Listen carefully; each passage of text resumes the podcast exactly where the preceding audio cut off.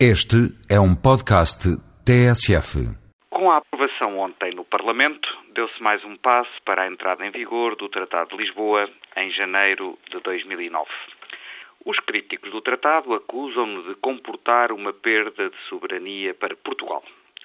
Custa acreditar que, vivendo todos no mesmo mundo global, estando a vida de cada um de nós sujeita a inúmeras interdependências, ainda haja quem fale da soberania do Estado como de um poder absoluto.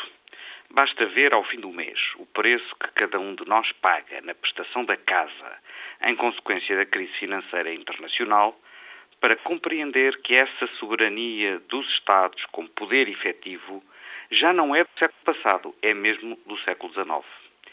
Só a participação na União Europeia pode ampliar a nossa capacidade de influenciar o curso dos acontecimentos incluindo o combate aos abusos do capitalismo selvagem. O segundo argumento dos críticos, contudo, é mais divertido. O Tratado de Lisboa teria sido imposto aos Estados pelos grandes grupos económicos. Custa um pouco acreditar que uma seita de grupos económicos tivesse essa invejável capacidade de impor a 27 governos democraticamente eleitos um tratado feito à medida dos seus interesses gananciosos. Mas o argumento tem de facto aquela pitada de conspiração que é imprescindível para construir à sua volta um bom argumento policial. Que o Tratado de Lisboa fale de economia social de mercado ou repesque o conceito do pleno emprego, eis o que não pode atrapalhar os teóricos da conspiração do grande capital transnacional.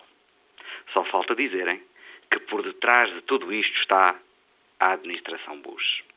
Enfim, aos eurocéticos e eurocríticos portugueses, resta agora pôr uma velinha a St. Patrick e esperar que em junho, numa tarde chuvosa e fria, os irlandeses, mal dispostos com a vida, com o seu governo ou com a crise económica, afinal façam tropeçar o Tratado de Lisboa.